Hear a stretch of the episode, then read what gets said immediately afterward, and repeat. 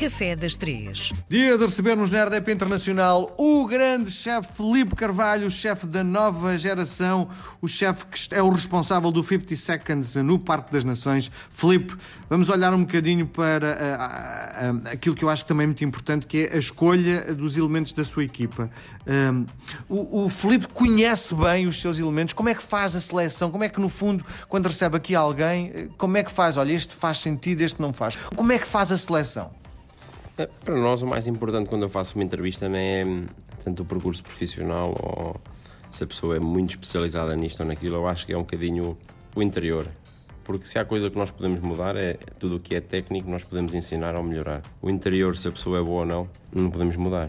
O que é que pergunta quando alguém chega aqui com um currículo, um alto currículo, 20 valores na Escola de Hotelaria de Lisboa e depois, qual é a primeira pergunta? A primeira pergunta é se eles sabem para onde é que querem vir trabalhar, não é? Eu não pinto do mar de rosas, uma, uma coisa única. Eu digo, olha, o 50 Seconds são 14 a 16 horas de trabalho por dia, são dois dias de folga, 5 dias de trabalho, para sentir se, se isso os incomoda ou não, porque hoje em dia as pessoas acham que a hotelaria, porque vê nas televisões e tudo mais, são 8 horas de trabalho, não, 8 horas não existe dentro da hotelaria se as pessoas não tiverem a mentalidade, vamos dizer, é justo, se calhar não é justo, mas uh, se as pessoas não tiverem a mentalidade e não quiserem ir mais além, se calhar se não tiverem esse coisinha aí dentro, é impossível trabalhar este nível. Porquê que uh, começa às 8, sendo que a primeira refeição sai às 7 e meia da tarde?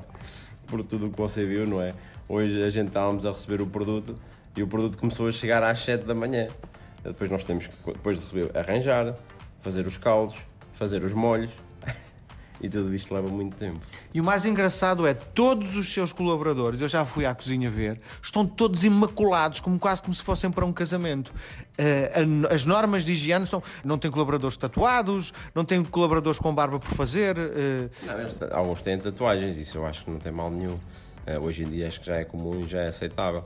Em relação à barba, eu deixo ao critério de cada um deles, querem ter barba ou não, desde que seja aparada e apresentada. Porque eu acho que é Porque muito há, muito, há a possibilidade de um cliente acabar na cozinha, é isso? Quase todas as noites os clientes pedem para ir à cozinha, ou seja, quando entram lá dentro, eles têm que perceber que nós temos brilho profissional temos uh, ética profissional, eu acho que isto faz parte, é a nossa imagem, não é? Se eles entrarem lá dentro e eu tiver barba toda comprida, a jaleca toda suja, o avental todo sujo, eles dizem assim, pai, anda jabardice, deve ser aqui. O que é que nos traz hoje no Café das Três? Hoje a minha ideia de trazer aqui para o Café das Três é um arroz doce. Uh, estamos aqui com sobremesas mais leves, também muito tradicionais. Leva leite condensado no seu arroz doce? Não, não, não. O meu leva leite, açúcar, canela, raspa de limão ou casca de limão e gemas. Uhum. E uh, como é que se faz? É porque eu faço muito arroz doce, mas ponho o leite condensado, não é? Isso uh, é um toque brasileiro. É um toque brasileiro, sim. Mas como é que faz? Uh, põe o arroz uh, não, na normal, água é, ou normal, logo no leite? Metemos o arroz com um bocadinho de água e um bocadinho de sal uhum. e deixamos o arroz começar a cozinhar nesta base de água e sal. Depois vamos pondo o leite, pouco a pouco.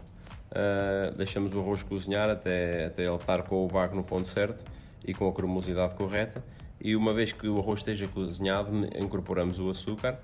O açúcar ajuda a parar a cozedura do arroz e depois tiramos um bocadinho fora, juntamos com as gemas, voltamos a pôr e já deixamos só a gema atingir os 85 graus para fazer quase um creme inglês, uhum. para depois o arroz não ficar aquele quase de cortar a fatia, mas sim uhum. um arroz de colher com, com creme goloso. Bom, uma, uma das coisas que me ficou uh, da sua explicação é o se põe o açúcar depois do arroz estar pronto, porque senão acabou-se, não é? É, ajuda a encorvar o arroz. Pois. Porque eu faço muitas vezes ao contrário, não é? Então o leite condensado só se põe mesmo, mesmo no fim, não é? O ideal seria pôr no fim, sim, sim, sim. E quando o leite condensado já vem com aquele toque de creme de leite, também se deve pôr só tão no fim, não é? É, continua a ter açúcar. Muito bem. Felipe, nós voltamos a conversar na próxima semana. Obrigado.